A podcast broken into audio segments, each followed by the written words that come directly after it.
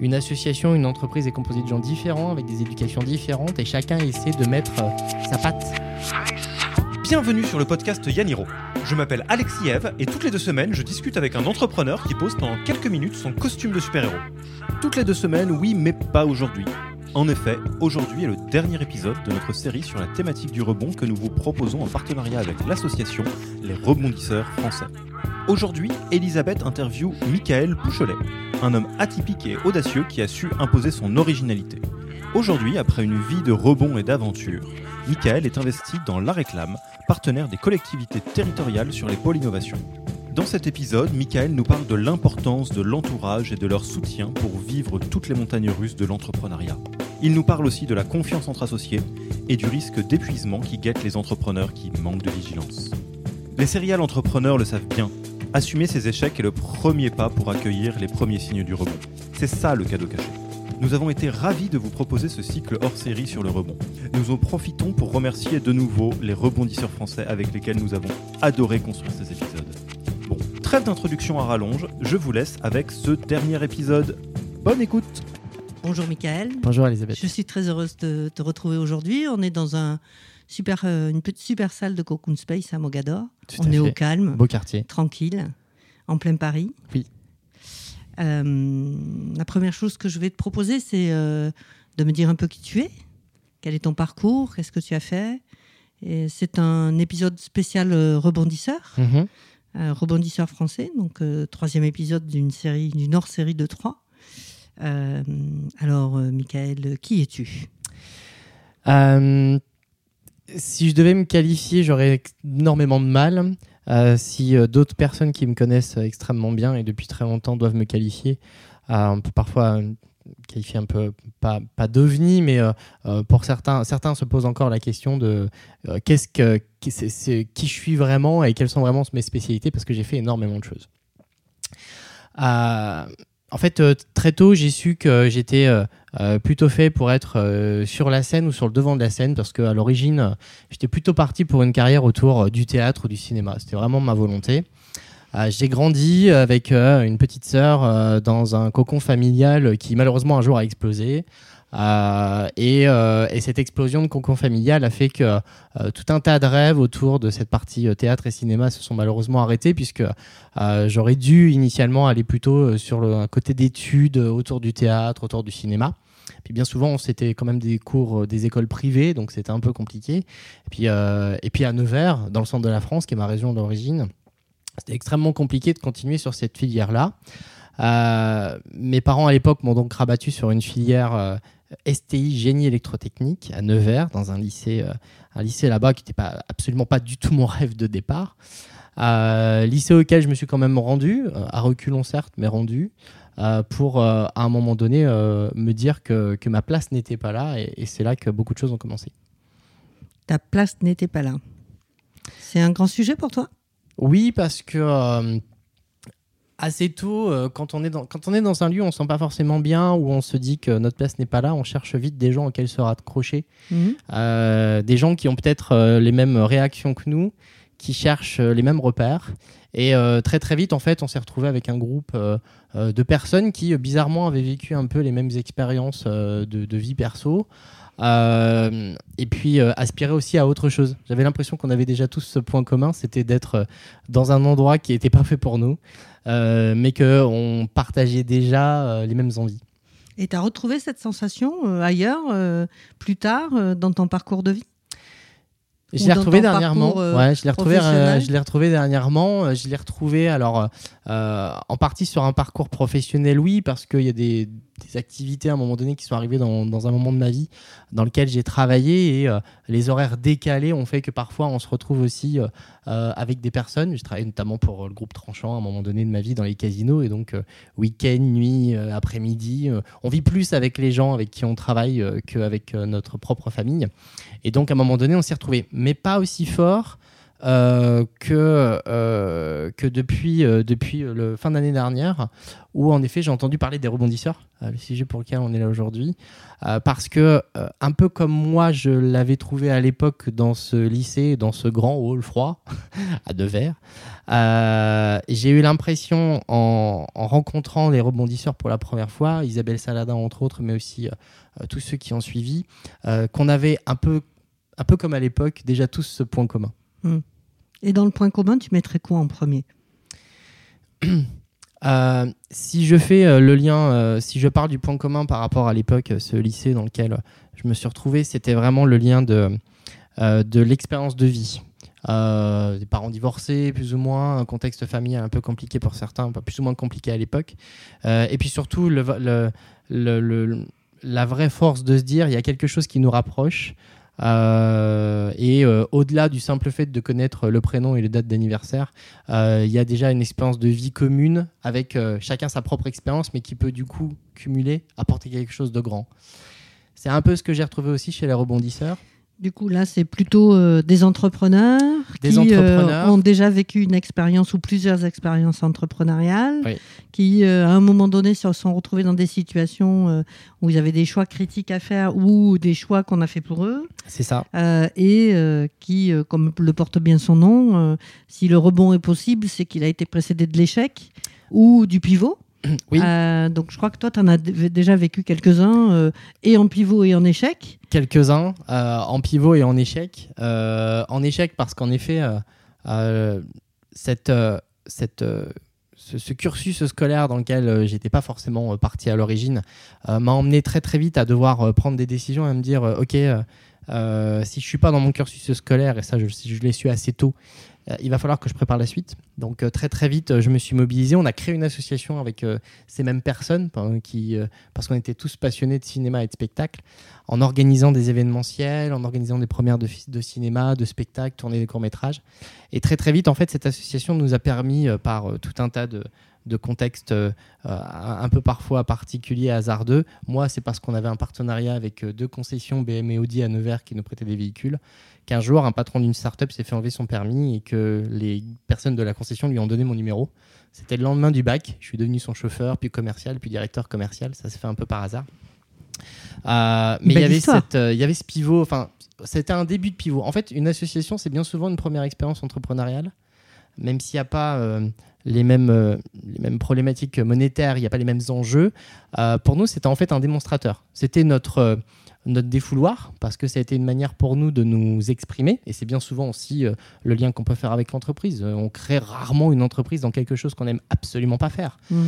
Euh, et c'est aussi ça parfois l'erreur, de se dire que une passion peut obligatoirement demain devenir une entreprise et peut obligatoirement fonctionner. C'est pas forcément le cas. On est un mm. bon technicien ou un bon commercial ou un bon gestionnaire, rarement les trois.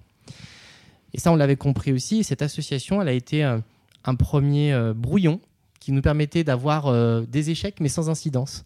Et euh, c'était une, première expérience très intéressante. Ce qui est intéressant hum, dans ce que tu dis, c'est, euh, moi je retiens quand même d'abord deux choses.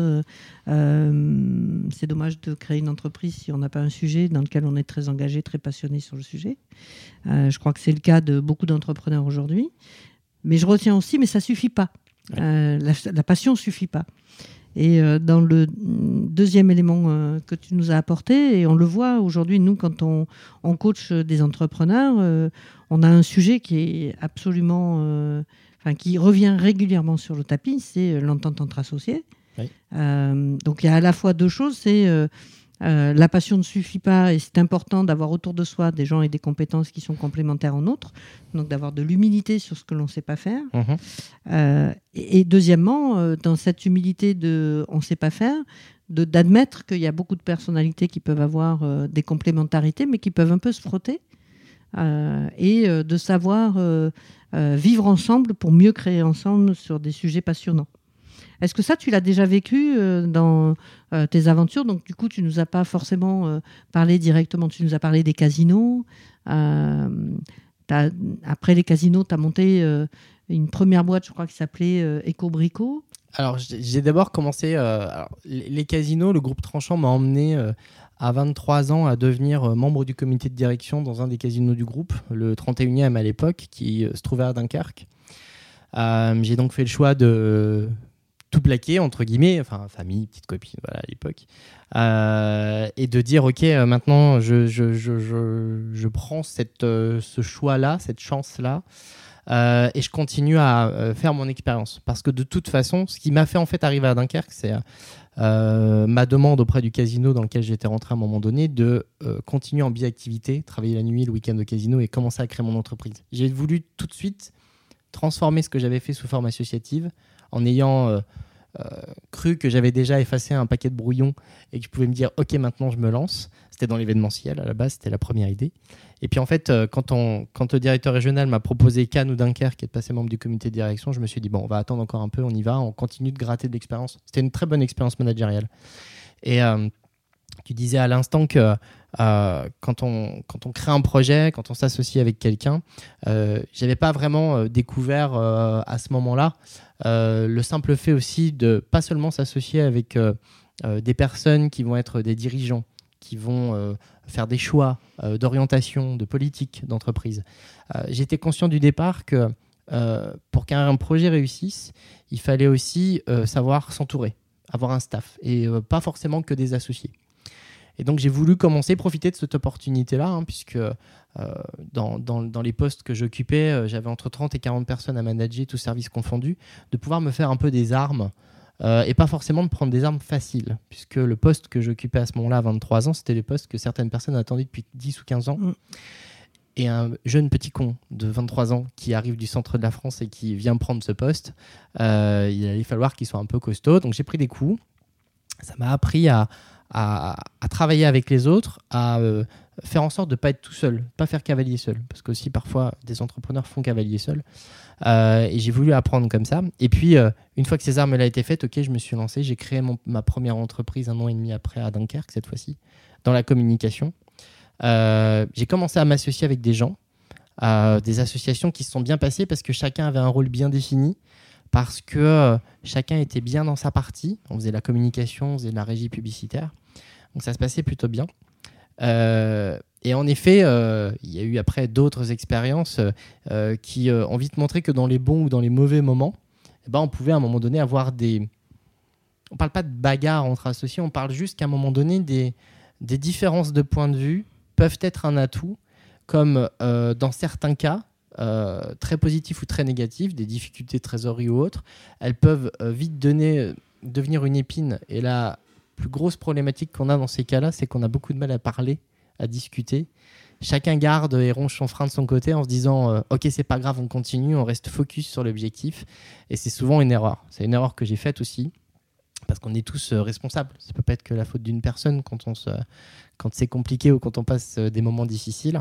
Euh, j'ai été fautif aussi sur le sujet, euh, mais il faut juste savoir le reconnaître. C'est aussi euh, un sujet qu'on rencontre nous régulièrement. on a fait beaucoup d'interventions sur la communication non violente et sur l'entente entre associés.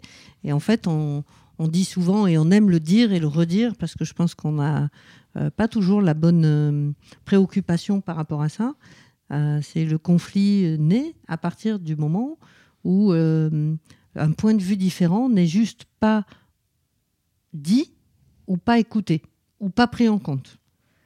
Euh, et on ne se rend pas toujours compte que finalement, dans le stress, on essaye de tracer la route et on garde pour soi un certain nombre de choses. Et ces choses-là, à un moment donné, euh, même si ça paraît euh, être des grains de poussière qu'on met sous le tapis, un jour, quand ça sort, ça sort assez de façon conflictuelle. Et quand ça sort beaucoup, un de un des profs d'HEC que j'adorais euh, euh, disait souvent euh, le conflit, la violence naît quand le conflit n'est pas traité.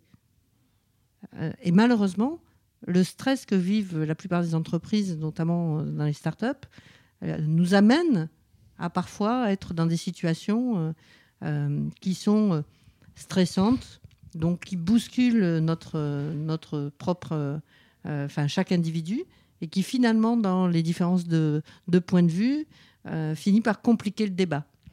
Euh, donc ça, tu as dû certainement euh, le vivre aussi. Je l'ai vécu dans le cadre, dans le cadre startup, justement. Alors, même si startup peut être éventuellement un, mot un peu passe-partout, moi, si je devais donner une définition d'une startup, c'est bien souvent un, un projet innovant ou pas innovant d'ailleurs, mais qui va pouvoir connaître une croissance très importante mais aussi pouvoir tomber très vite. C'est-à-dire qu'au même titre qu'une entreprise qui monte très vite et peut descendre très vite, je pense qu'il y a un espèce d'ascenseur émotionnel pour euh, les gens qui euh, l'ont créé, les parents qui ont eu tous les deux un enfant. On est exactement comme dans un cas d'un couple. Hein. C'est-à-dire qu'à un moment donné, au départ, on se trouve beau, on partage les mêmes choses, et puis on voit que les bons côtés. Et puis à un moment donné, ben, quand on a un enfant, ben, à un moment donné, il y a des divergences parce que cet enfant, il faut lui donner une éducation, il faut donc lui donner une orientation.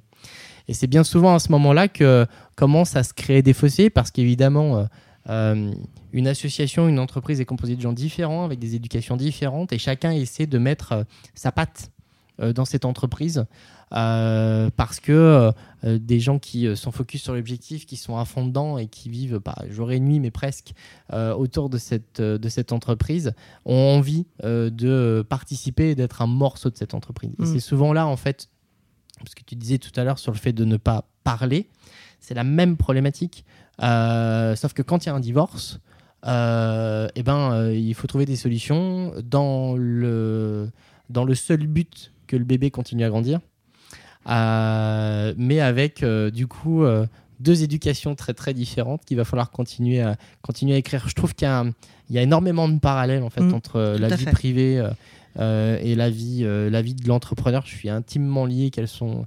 Euh, je, suis, je suis convaincu qu'elles sont intimement liées de toute façon.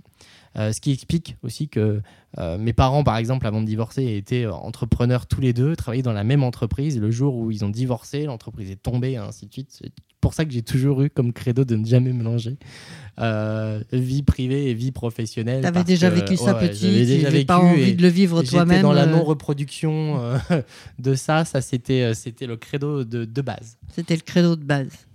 Et donc dans ta vie professionnelle, du coup, il y a eu plusieurs choses qui se sont à un moment donné construites et puis hein parfois déconstruites. Euh, je sais qu'on a parlé d'une petite anecdote assez sympa sur euh, euh, tes rendez-vous que tu faisais sur Ecobrico et qui, à un moment donné, vont déclencher autre chose avec un maire d'une des villes du, à côté de Dunkerque qui finit par vous proposer un modèle qui n'est pas tout à fait le vôtre, mais qui permet à ce que vous proposez de pouvoir le, le porter et qui fera une nouvelle belle aventure derrière. donc, pour toi, à ce moment-là, c'est plutôt un pivot. Euh, qu'est-ce que tu ferais comme différence entre euh, pivot et vrai échec?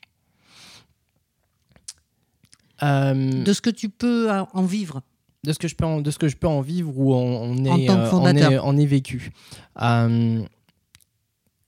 Encore une fois, quand on est entrepreneur, on met, on met un morceau de nous dedans, exactement comme l'enfant dont je parlais tout à l'heure. Euh, et, bien souvent, en fait, euh, on a une vraie difficulté en tant qu'entrepreneur. Comme encore une fois, on ne peut pas être et un bon commercial, et un bon gestionnaire, et un bon technicien. Ça, j'en suis persuadé. Et bien souvent, on se, on se renferme sur euh, un seul et unique objectif et on se dit juste qu'à un moment donné, en travaillant plus, travaillant plus, travaillant plus, ça va passer. On a énormément de mal à prendre du recul, en fait. Il se trouve que euh, dans le cadre de ce projet-là, euh, comme c'était un projet euh, un peu nouveau, parce qu'on réadaptait d'une certaine manière la logique des petites annonces sur une thématique bien précise qui était les fins de chantier, on a été très médiatisé à l'époque. Et donc c'était compliqué aussi de, prendre du recul parce que comment se dire qu'on n'était pas dans le bon parce qu'on parlait de nous, parce que voilà, sans forcément se dire, euh, oula, attention, euh, ouais, mais il y a de l'argent en jeu, il va quand même falloir être vigilant. On a été vigilant. Euh, l'autre fondateur était hyper vigilant sur ces questions-là, mais, mais, mais, on n'avait pas. J'aime bien, l'autre fondateur était très vigilant. Ouais. Bah, c'était son rôle. Il était mm. gérant et il était gérant. C'est lui qui a eu l'idée. Il est venu me chercher autour de cette thématique-là. Mm. Il est venu me chercher pour dire à un moment donné, mais tiens, comment est-ce qu'on peut travailler ensemble sur ce sujet-là? Parce que moi, je venais de la com, lui venait plutôt du domaine de l'industrie. Et donc l'idée c'était de se dire, euh, euh, enfin c'était c'était ça et, euh, un soir où, où, Laurent est allé au match de basket de la ville de Grande-Sainte, il a rencontré, il a recroisé le maire Damien Carême qui lui a dit mais tiens en fait votre système c'est pas mal, vous pourriez pas l'adapter à l'échelle de ma ville, chose qu'on n'avait absolument pas pensé. En fait on n'avait pas fait le raccord entre euh, la logique d'un site de petites annonces et la logique de euh, tiens en fait une collectivité euh, elle a un enjeu c'est la réduction des déchets et aujourd'hui elle a des moyens financiers pour ça et ben en fait il fallait juste retrouver le bon mariage entre une collectivité qui avait une problématique et qui avait des moyens pour financer des réponses et puis une start-up qui avait une idée qui suffisait juste d'adapter un tout petit peu pour que demain ça fonctionne. Ça veut dire qu'en fait, il faut avoir beaucoup d'agilité sur ce qu'on entend par rapport euh, à la première ligne de conduite qu'on s'était fixée. On avait une idée, un produit, à un moment donné, on nous suggère autre chose. Euh, ça veut dire que quelque part, il faut savoir euh, faire en sorte que on intègre assez vite n'importe quelle idée pour en faire une opportunité on peut pas prendre tout ce qui passe parce que des idées, un entrepreneur par déduction et par définition, il en a plein. Hmm. Euh, ça veut dire qu'à un moment donné, il faut être capable de faire le tri. Je pense que euh, la, situation dans laquelle on était à l'époque, au moment où nous a été apportée cette idée, elle n'était pas critique, mais elle n'était pas bonne non plus. Euh, si, si Laurent n'avait pas capté cette information-là, si il n'avait pas décidé à un moment donné de se dire, d'en parler, ou de dire, ouais, mais il a peut-être raison, le projet serait tombé, euh, et, euh, euh, ça nous aurait coûté cher, très mm. cher. Ça lui aurait mm. coûté cher, ça m'aurait coûté aussi à moi. donc, je, crois qu'à un moment donné, on parlait tout à l'heure de, de, pivot ou de rebond. Peut-être que le rebond est plus facile à prendre qu'un pivot. parce que, comme dit l'adage, c'est au pied du mur qu'on voit mieux le mur. Le pivot, on n'est pas encore au pied du mur. Pas toujours. on le voit, on le voit, euh, il est là, on se rapproche fortement, mais il est encore temps de tourner. Une fois qu'on est plaqué contre le mur, faire un pivot ou se retourner, c'est compliqué. Hmm. On peut juste essayer de remonter le mur et de passer de l'autre côté pour pouvoir essayer de vivre une autre aventure et éventuellement de, faire autre chose. Euh, mais du coup, euh, nous, ça a été un, ça a été un pivot. C'est pas forcément un rebond. Il y a une personne qui, qui, qui, qui s'est pas dit, Damien Carême, une seule seconde, que ah bah tiens, j'ai la solution pour eux, je vais les appeler pour leur en parler. Euh, néanmoins, nous, euh, si on avait continué dans notre logique, encore une fois, on ne se serait pas euh, remis en question. Parce qu'en fait, la difficulté, elle est vraiment là. C'est de se remettre en question, de, changer les choses, de mettre à plat les choses. On parlait tout à l'heure le fait de dire que la plupart des conflits entre personnes, c'est parce que les personnes ne se parlent pas et on garde ces grains de poussière sous, sous le canapé ou sous la chaise à un moment donné et puis ça ressort puissance 10. Ben, c'est un peu ça en fait. C'est que quand on est là-dessus, quand on est sur ce type d'opportunité, il, d'opportunités-là, il faut rester euh, les yeux ouverts, euh, les oreilles aussi, et euh, faire le tri, être capable de faire le tri. Mais on ne se remet jamais en, question tout seul, ça c'est pas possible, parce qu'on a toujours une part de nous-mêmes qui nous dit, bah non, on n'a pas pu se tromper, on est sur la bonne voie, à un moment donné, ça va passer. Et, et c'est ça que je trouve bien dans cette expérience-là, c'est de c'est d'avoir été en capacité de dire euh, ok il y a une opportunité on la prend et ce qui est vraiment bien c'est que ça a changé beaucoup de choses après par la suite. Ça a duré longtemps en plus? Ça dure encore? Ça a duré longtemps ça a duré encore. Euh, ça dure encore. Ça nous a ouvert à un moment donné aussi euh, à des investisseurs auprès desquels on avait couru pendant deux ans euh, sans que personne euh, daigne dire à un moment donné euh, ok go je mets un euro sur, sur le projet. Du jour au lendemain quand on a eu changement de quand on a fait ce pivot et ce changement de modèle économique et, de, et de cible pour les collectivités au bout de trois mois c'est eux c'est des investisseurs qui venaient en même temps pour nous dire ok les gars on vous suit. Et comment on reste avec la tête froide à ce moment là bah, on reste avec la tête froide parce qu'on se dit quand même à un moment donné que euh, on, a fait, euh, on a fait un bon choix, qu'on a pu repositionner quelque chose, mais qu'au final, euh, l'aventure ne fait que commencer. C'est-à-dire que on n'a pas fait table rase euh, sur euh, les trois premières euh, années entre 2013 et 2016 où on a monté le projet et, où on a justement essayé de lever des fonds qu'on n'y arrivait pas parce que le modèle n'était pas bon. mais entre guillemets, on dit ok, maintenant là, on part à zéro. On repart à zéro. C'est ça, hein, en fait. On repart à zéro. on n'est plus tout seul. Il y a quelqu'un qui est dans le game avec nous. on n'est plus que deux, on est trois. Et en plus, c'est un grand groupe, euh, donc euh, il faut y aller avec des pincettes euh, en se disant que malgré tout, le premier objectif, c'est de, bien protéger le bébé pour qu'il reste, qu'on en garde un peu la, pater- la paternité. Quoi. Et dans toute cette aventure, donc il est arrivé plein de choses. Donc je présume qu'émotionnellement c'était très fort, que tu as vécu les montagnes russes assez régulièrement. Un coup ça marche, un coup ça marche pas, un coup il y a une bonne idée, un coup c'est plus dur, un coup ça devient bon. Comment tu vis ça, euh, toi déjà pour toi-même, euh, individuel- individuellement? Et, euh, et, la deuxième projection, c'est comment tu arrives à le, vivre et à le faire vivre avec ta famille? On parle d'abord de toi, hein, la famille après. Tout à fait. Comment je le vis? Je le vis en changeant énormément de couleur de cheveux. Ça se voit pas là, c'est un podcast, mais très grisonnant. Parce qu'en effet, on, bah, c'est le, côté montagne russe, quoi. C'est-à-dire que je le disais tout à l'heure, c'est l'ascenseur émotionnel en permanence. Euh, parce que parce qu'on signe les premiers contrats, puis les deuxièmes, et puis les troisièmes, et puis on, parle, on reparle de nous sur une autre thématique. Et puis à un moment donné, les premières personnes arrivent dans l'entreprise et tout ça, donc euh, on partage euh, à un moment donné le projet avec d'autres personnes. Et on est un peu plus prêt à le partager parce qu'on se dit qu'on était là à l'origine et que maintenant c'est parti et on va on continue à le construire avec d'autres. Moi, je l'ai plutôt bien vécu. Euh, je l'ai plutôt bien vécu. Ça a été un, ça a été un booster. Euh, et puis, euh, ça a quand même été aussi. enfin, C'était une vraie opportunité de toute façon parce que moi, j'avais arrêté mon agence de communication qui, malheureusement, que j'avais laissé un peu de côté à ce moment-là et qui, qui s'est arrêtée. Euh, que, dont j'ai dû déposer euh, le bilan en avril 2017. Donc, euh, donc voilà, je m'étais investi sur ce projet en 2013, je continuais mon agence de communication en parallèle, l'agence de communication s'arrêtait, bah, j'avais pas fait tout ça pour, pour rien quoi. Donc il fallait continuer de se battre et d'avancer. Et puis j'ai essayé de prendre énormément sur moi sur, sur le côté à la maison. Parce que parce que parce qu'à un moment donné, bah voilà, quand on, crée un projet, quand on s'investit sur un projet, euh, c'est du temps, euh, c'est du temps pris, euh, c'est beaucoup de déplacements parce que le fait de, travailler sur un modèle avec les collectivités territoriales, ça demandait à partir un peu partout en France parce que ben, des clients, on en a 10 dans une région, entre guillemets, dans un département parfois, et puis une fois qu'on a fait les 10 clients, bah, il faut passer au suivant, puis au suivant, puis au suivant. Donc j'étais pas loin des 70 000 km par an euh, en voiture, hein, parce que j'avais 8 régions euh, dont je m'occupais en termes de développement. On s'était partagé la France en deux, j'avais perdu la courte paille, j'avais tout le nord de France et tout ça.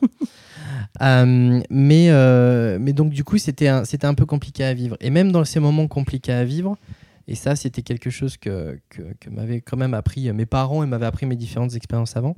C'était que le, un des gros enjeux, c'était de faire en sorte qu'au maximum, euh, le, le- le côté triste, le côté euh, fatigué, et ainsi de suite, devait absolument rester devant la maison. Devait.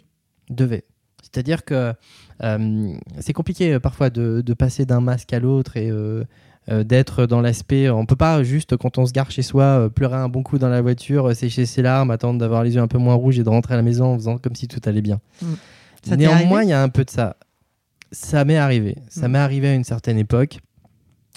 Parfois par fatigue, parfois par, euh, par stress. On vit tous différemment euh, des périodes de stress. Euh, que ce soit pour comme position mon agence de communication, que ce soit ensuite dans les projets qui m'ont qui m'ont aidé à grandir, parce que ça m'a appris énormément sur Ecobrico et Ecoméry. Euh, Il y, a- des moments plus difficiles à vivre que d'autres. Et on a tous une manière différente de, de réagir, de réagir au stress, de réagir à la fatigue. Moi, j'ai toujours été quelqu'un, je suis encore, et peut-être encore plus aujourd'hui, qui m'investit à fond ou alors je le fais pas. Euh, et ça peut parfois être compliqué de travailler avec euh, des gens comme ça, qui, euh, qui s'investissent beaucoup, beaucoup, beaucoup, peut-être parfois trop, et, euh, et non, pas, euh, non pas de défouloir ou non pas euh, d'échappatoire, ou euh, j'arrive pas à faire beaucoup de sport, ma femme me le reproche régulièrement, j'ai j'ai de la difficulté de ça, c'est pas ça ma, c'est pas ma drogue en fait. Et alors, du coup, quel est ton équilibre pour que tu tiennes le choc? J'ai réappris, euh, il n'y a pas si longtemps que ça, à me rééquilibrer euh, avec ma famille en essayant de passer un peu plus de moments, euh, de moments avec. Bon, mes enfants m'appellent pas encore pas m'appellent pas encore monsieur quand je rentre le vendredi, ça va. Mais, mais j'ai eu besoin d'essayer de me rattacher à certaines choses. J'ai loupé plein de choses. J'ai loupé plein de choses avec mes enfants. J'étais pas beaucoup là quand, quand ils étaient petits. c'est vrai, ma femme a souvent géré, souvent géré les deux. En plus, elles étaient nées un peu en avance à moi chacune, donc c'était des petits bébés. Donc il fallait les gérer. Elle les a gérés, elle les a gérés avec brio. mais c'est vrai que moi, j'étais pas beaucoup là. Je bossais le week-end, je bossais la journée, je bossais le soir parce que ben voilà, on fait partie de groupes d'entrepreneurs, parce que c'est aussi ça qui nous permet d'avoir un relationnel. Il y a beaucoup de choses qu'on fait. Euh, je regrette des choses que j'ai pu euh, louper à un moment donné.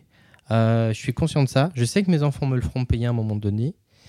J'essaie de me rattraper. Elles ont 9 ans et 7 ans maintenant.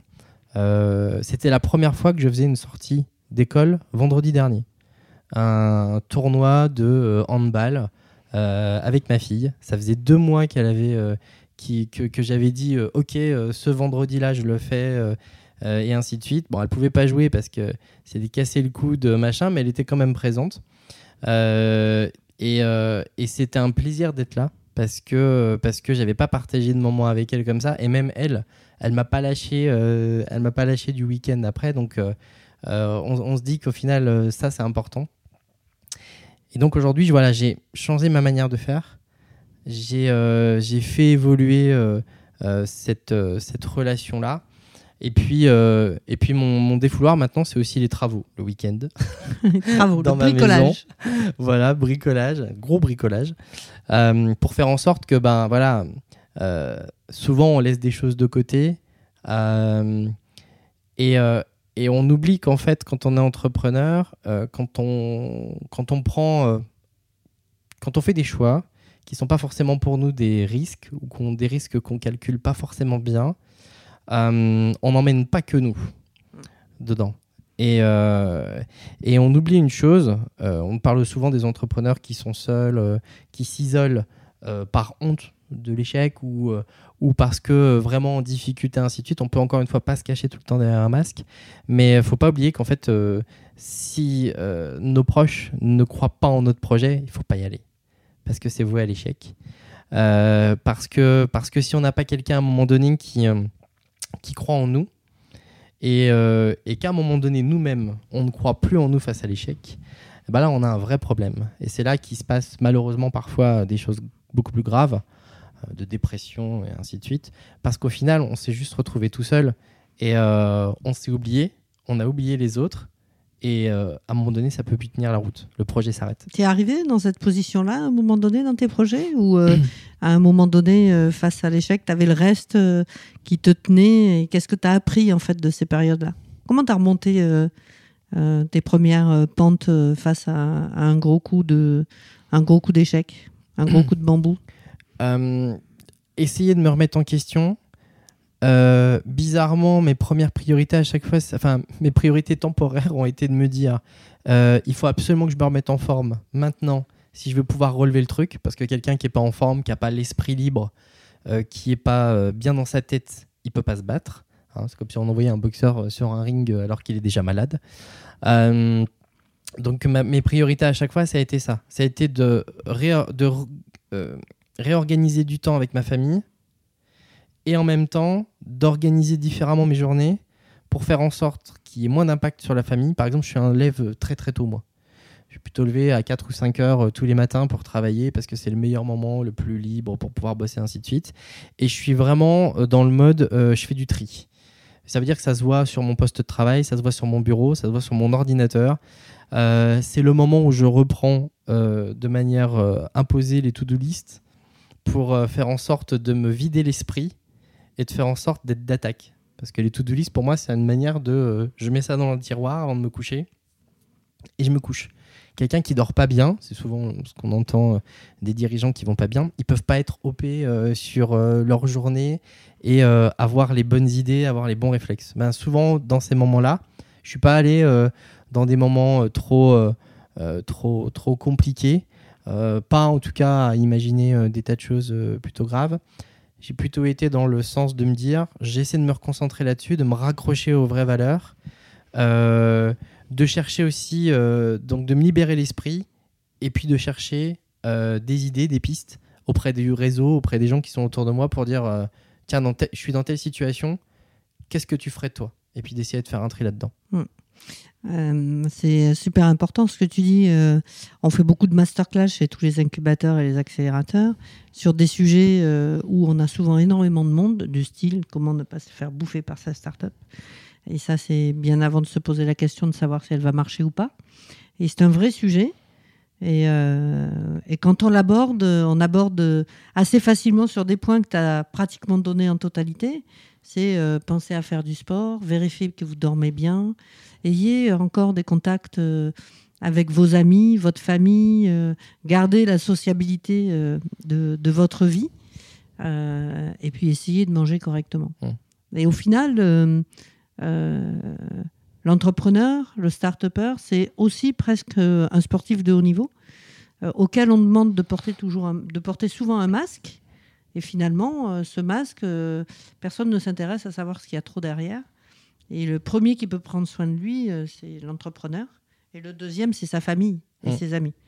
Euh, donc je trouve que tu nous l'as euh, beaucoup dit et merci euh, dans ton témoignage parce que c'est super important de se dire de jamais rester seul et à un moment de prendre soin de soi et que de travailler pour travailler. J'ai quand même retenu le bricolage aussi.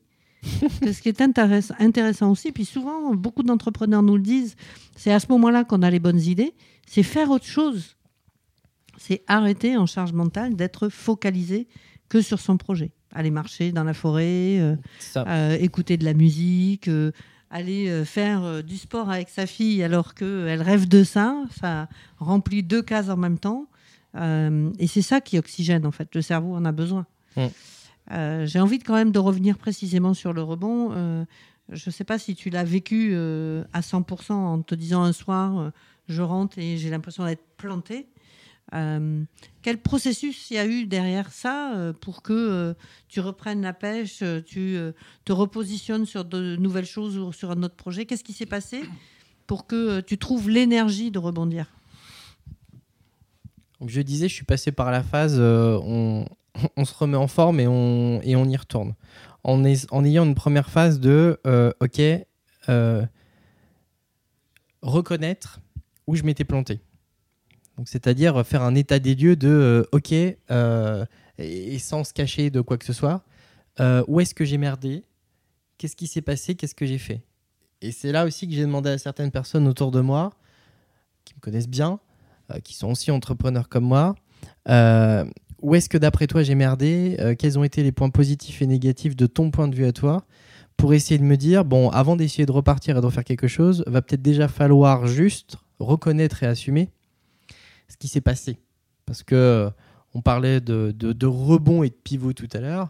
Euh, rebondir, c'est bien bondir, mais pour rebondir, il faut euh, tomber, repartir et donc se dire, ok, c'est quoi la meilleure manière de rebondir? Et, euh, et pour euh, rebondir ou se relever parce qu'on est tombé, il faut déjà regarder, bah, moi je suis tombé, pourquoi? Et une fois qu'on a compris ça, c'est beaucoup plus facile de ne pas retomber à nouveau. C'est simple de passer par cette phase-là? C'est euh, c'est une commission au CJD dont je faisais partie à une époque qui s'appelait la commission miroir, qui m'a ouvert un peu cette logique-là. Euh, les commissions miroirs, c'était une possibilité de demander euh, de l'aide aux autres membres du CJD à l'époque, en disant bah tiens voilà, moi j'ai telle problématique, telle problématique, allez-y, envoyez-moi tout dans la tronche et dites-moi dites-moi ce que vous pensez où j'ai merdé. Euh, je pense pas que tout le monde soit prêt à entendre euh, des choses parfois dures, même si les gens restent quand même euh, politiquement corrects et bienveillants. Euh, mais je crois qu'au final, c'est la meilleure manière en fait de continuer d'avancer. Moi, ça me pose pas de problème de me dire qu'à un moment donné, j'ai fait des, des mauvais choix, j'ai pris des mauvaises directions. Encore une fois, j'ai pas été euh, tout blanc non plus hein, dans les échecs. Et bien au contraire, l'objectif, c'est bien de se dire, On n'est jamais tout blanc. on n'est jamais tout blanc. Euh, on est y toujours pour une quelque partie. on y est pour on quelque chose. Toujours une partie responsable. Exactement. Et parfois, c'est euh, l'enthousiasme débordant qui peut être la cause d'un échec. Mm. Et pour autant, être enthousiaste quand on a un nouveau projet, c'est positif. C'est regarder euh, d'un point de vue très positif de notre entourage. Et puis on rayonne, on a envie de dire que tout va bien et de absolument pas se dire et de se voiler la face que qu'on a un problème. Euh, et ben, je crois que déjà, ce fait de, se poser, d'analyser, de se dire euh, Ok, c'est là, que, c'est là que ça va pas, c'est déjà une réussite en soi. Quand j'ai dû déposer bilan pour l'agence, j'ai fait le choix de quand même assumer à un moment donné et de dire Ok, euh, je sais pas si beaucoup le font, mais j'ai écrit un mail à la banque. Pour, euh, qui évidemment, qui m'a détesté à ce moment-là, mais pour euh, dire euh, voilà, voilà, voilà mon explication, voilà où j'ai merdé. Bon, bah aujourd'hui, voilà, c'est comme ça, ainsi de suite. Je laisse une partie d'ardoise, ok, je suis désolé. Mais voilà où pour moi j'ai merdé et voilà où je n'ai pas été bienveillant. Je ne m'attendais pas à une réponse de la banque. Je n'ai d'ailleurs pas eu. Mais le fait de poser Hmm. sur papier euh, cette euh, analyse-là, bah moi déjà, ça m'a fait du bien. Mm. Parce que j'ai dit, ok, maintenant c'est bon, j'ai fait ça, je sais ce qu'il en est, je continue, et je sais que ça, j'y reviendrai pas et je ferai pas les mêmes erreurs. C'est super important ce que tu es en train de dire parce que je pense que la plupart des gens, quelle que soit la problématique qu'ils ont adressée hein, d'ailleurs, se rendent pas compte du pouvoir de l'écrit. Non pas pour euh, ce que la réception va faire de Mmh. ce qu'on envoie. Euh, et d'ailleurs, on peut très bien l'écrire et pas l'envoyer. Mais bien sûr, Euh, ça a exactement la même vertu. Mais de se poser et d'aller s'exprimer comme si c'était, et surtout si on l'envoie, s'exprimer pour dire quelque chose sur une situation qui a été compliquée, et d'aller jusqu'au bout pour essayer de construire quelque chose qu'on a à dire et faire en sorte qu'on puisse euh, euh, se libérer des explications qu'on a à donner. Bon, il y a toujours un cadre juridique où il faut peut-être faire attention de savoir si on le dit ou si on ne le dit pas, mais en tout cas, le coucher sur papier, Mm. euh, ça a une vraie valeur thérapeutique en fait. Ouais. Ça fait énormément de bien. et, et c'est Après, c'était culotté d'écrire à la banque. Oui, Ils t'ont Oui. pas répondu. Non. Mais c'est pas très grave ils m'ont pas répondu, c'était pas très grave. Je l'ai pas, je l'ai pas forcément fait pour eux, je l'ai fait au final pour, pour moi. toi. Euh, parce que c'est ça souvent euh, l'expression euh, pouvoir se regarder dans une glace et ainsi de suite. euh, J'ai aucun problème avec ça aujourd'hui. Mm. Pas juste par rapport, euh, par rapport à ça, mais le fait de dire à un moment donné, ok, t'as fait une connerie, mais c'est pas grave, go. Parce qu'il n'y a pas de réussite sans échec. évidemment, et je pense que et ça c'est important. Et tu, tu disais à l'instant que l'écrit était important. On, et on parlait tout à l'heure des, des problématiques parfois entre associés qu'on peut rencontrer. Aujourd'hui, les projets autour desquels je m'associe avec des personnes, on écrit tout de suite les papiers du divorce. Mm. C'est-à-dire que maintenant, on pose chacun sur papier. euh, si ça se passe mal, si on s'engueule, qu'est-ce que je veux, qu'est-ce que je veux pas, comment ça se passe? Et on met ça en commun et tout le monde est au courant. Et ce qui est important quand tu fais ça, euh, parce que c'est quand même, euh, on est très, très impliqué également sur Yaniro, euh, sur l'entente entre associés, Mm. notamment avec le réseau Entreprendre. Euh, on a euh, coécrit une partie du livre blanc euh, sur ces aspects-là. Et ce qui est important, en fait, c'est que, euh, bien sûr, il y a euh, le pacte d'actionnaires et de préférence le faire avant de démarrer. Euh, ça peut évoluer aussi sur plein d'autres sujets tout au long de l'aventure. Mais euh, le fait de, de faire ce, ce genre de démarche, ça permet euh, souvent de se poser la question de quels sont ses besoins. Mm. Et, euh, et si on passe pas par là, alors on pourrait dire que dans un couple, on pourrait le faire aussi, Euh, mais on le fait souvent euh, quand même les uns et les autres euh, avant de s'engager euh, dans un contrat de mariage, mais finalement, un contrat d'association, c'est exactement la même chose. tu l'as dit tout à l'heure, euh, ça n'a pas tout à fait la même finalité, mais dans la complicité qui est à construire euh, et dans la façon de le construire, euh, euh, d'être capable d'échanger des points de vue différents, d'être capable de, euh, d'exprimer ce qui euh, euh, fonctionne ou fonctionne pas pour soi-même. Et euh, ce qui est, euh, me semble euh, malheureusement pas toujours euh, pris en compte euh, au démarrage et pendant toute la vie euh, de l'entreprise, euh, c'est euh, de savoir écouter ses émotions qui sont en train d'exprimer parfois des besoins, et on le voit souvent dans les conflits. Et donc de bien formaliser les besoins avant de commencer, c'est superbe. Ouais. Je reviens quand même sur ton rebond. Tu nous as bien, euh, tu nous as donc dit que le premier sujet qui était important pour toi, c'est d'avoir regardé un petit peu euh, dans le rétroviseur et comprendre ce que tu avais fait comme erreur. Euh, Est-ce que ça t'a servi pour après? Ça m'a servi Parce que, évidemment, on... Qu'est-ce que tu as retenu de tout ça? De toute cette analyse quand tu t'es euh, Hmm. retrouvé dans une situation compliquée? Qu'est-ce qui te reste aujourd'hui? Euh, Peut-être euh, cette, remarque va apparaître bizarre pour certains. Euh, à l'époque, quand j'avais l'agence de, communication, euh, qui est celle pour laquelle j'ai vraiment déposé le bilan, il y avait des salariés. Ça a été compliqué de dire OK, stop. Parce que, parce que bah évidemment, avant, avant on s'est battu quand même, on s'est battu pour eux, ils se sont battus aussi. C'est ça qu'il faut pas oublier, hein, ça va pas que dans un sens. Bizarrement, euh, euh, l'activité euh, qu'on est en train de, créer aujourd'hui tient compte de toutes ces expériences-là. Première volonté, ne pas chercher absolument à se dire qu'il faut créer une équipe, un staff, salarié de 10 ou 15 personnes. Euh, je veux plus ça. Parce que au moment où parfois on fait des mauvais choix, où ça se passe mal, on a 10 ou 15, on n'emmène pas que nous. On n'emmène pas que nous, on n'emmène pas que notre famille, on n'emmène pas que notre patrimoine, on emmène aussi euh, celui des autres. Et donc le côté humain a été euh, pour moi le plus difficile à gérer. Pas forcément pour moi, euh, même s'il était compliqué, mais euh, pour les autres surtout. Parce que euh, parce qu'on peut pas tout dire aux salariés, parce qu'on peut pas se justifier de tout, et parce que parce que parce que il faut comprendre qu'à un moment donné, quand on s'engage dans un projet, on n'emmène pas que nous. Encore une fois. Donc ça, ça a été compliqué. Donc aujourd'hui, euh, mon credo, c'est de dire, ok, euh, je cherche pas forcément à dire de recréer une équipe de 10-15 personnes, une grosse machine de guerre, euh, et de partir euh, à l'attaque d'eux.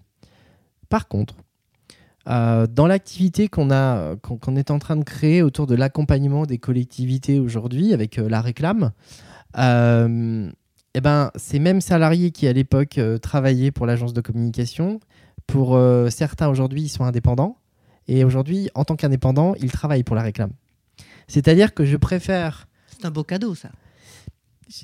Je me suis pas senti. C'était pas la question de l'obligation de le faire, ainsi de suite. J'ai toujours estimé que euh, si ces gens m'avaient donné leur confiance et si d'une certaine manière j'estimais les avoir trahis, il fallait qu'à un moment donné je, je leur fasse un retour.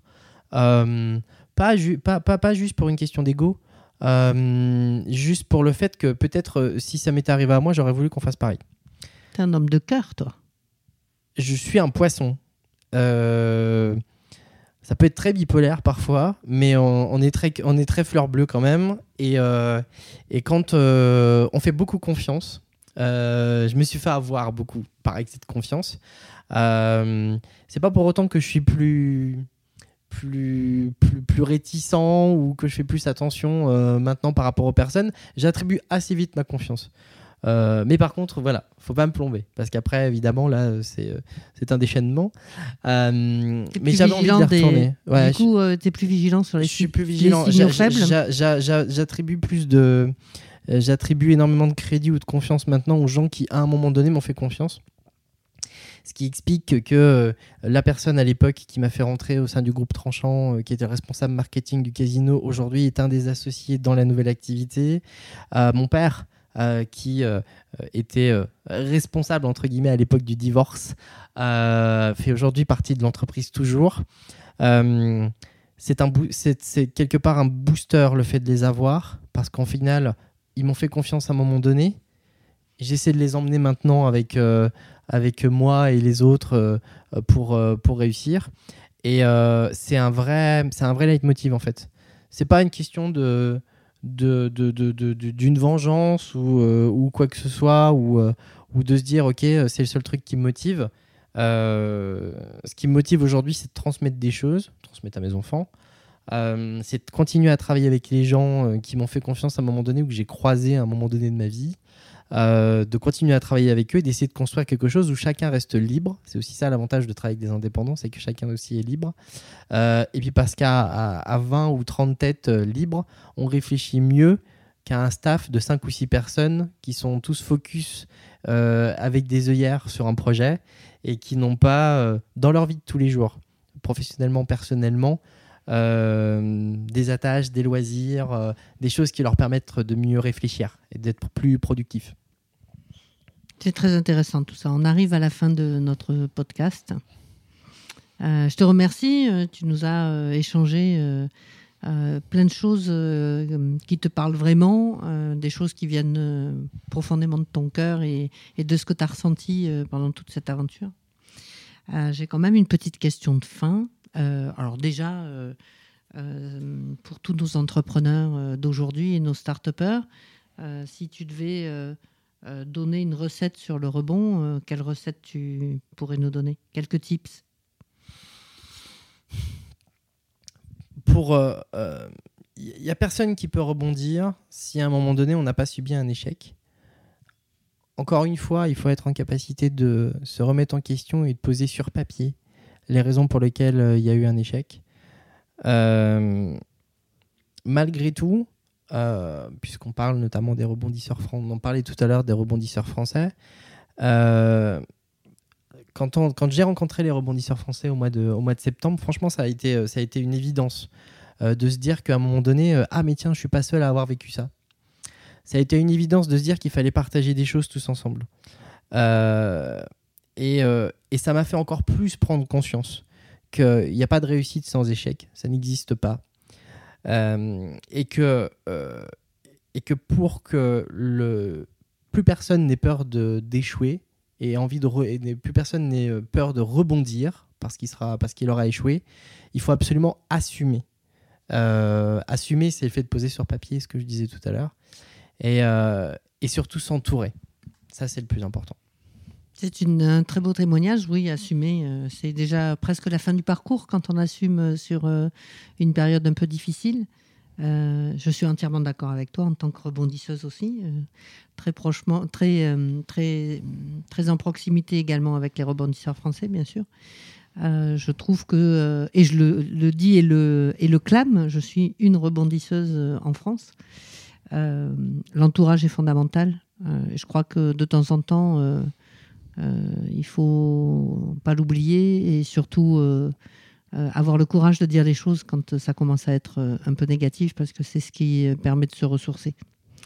J'ai une dernière question, j'aime bien, une question qui taquine un peu, où on a toujours un peu de mal à, à répondre. C'est un peu la tradition, euh, pas que chez nous, mais c'est vraiment la tradition euh, pour Yaniro. Euh, après tout ce parcours, qu'est-ce qui te reste de toi, de toi que tu ne montres, que tu ne veux jamais montrer? Euh, un côté euh, très triste. Euh, triste parce que quand j'analyse jusqu'à maintenant le parcours, ce qu'il est avec, tous ces, ces, points positifs et négatifs, malgré tout, le déclenchement de ça, c'est une séparation, un divorce, une vie qui a changé à un moment donné, celle de mes parents. Et, euh, et même si euh, euh, c'est ce qui me permet aujourd'hui d'être résilient, malgré tout, c'est une, c'est une tristesse parce que je vis avec la peur au quotidien de me dire que est-ce que c'est pas à un moment donné l'entreprise qui a bouffé mes parents? Alors ils travaillaient tous les deux ensemble, donc c'était encore plus compliqué. Et ma, et, j'ai une peur permanente euh, de, de perdre ce que j'ai aujourd'hui. Euh, que qu'un jour, euh, qu'un jour ma famille me suive plus, qu'un jour euh, que je vois pas grandir mes enfants, tout ça, c'est une peur viscérale. Et, et néanmoins, c'est aussi celle qui me booste. Mais je suis en permanence avec cette espèce d'opposition entre. C'est un peu le côté Danny Boone, c'est je vais bien, tout va bien, quoi.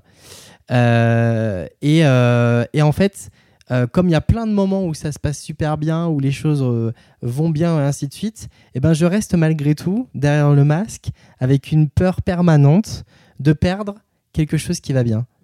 Et, euh, et c'est un, c'est un vrai stress et je le ressens même dans des cauchemars nocturnes parfois euh, de, perdre, de perdre ces choses-là. Hmm, C'est bien resté ancré dans ton ombre alors. C'est ça. Merci beaucoup. Si on veut te contacter, on fait quoi on, on Via LinkedIn. C'est le meilleur euh, réseau euh, euh, pour moi. Rappelle-nous ton nom. Alors, Michael Pouchelet, Michael avec un H. Voilà. et c'est H, c'est pas K. C'est H, ouais. Voilà. Écoute, merci beaucoup. Merci Elisabeth. et à très bientôt. Également, à très bientôt.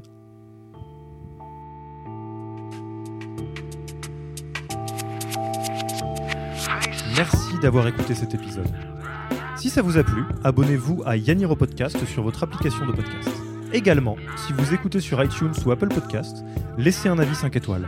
En plus de nous faire vraiment plaisir, les avis 5 étoiles sont la meilleure manière de faire grandir le podcast. Enfin, si vous ne voulez rater aucun épisode, vous pouvez vous abonner à la newsletter Yaniro en allant sur le site www.yaniro.co. Merci beaucoup et à dans deux semaines, lundi, pour le prochain épisode.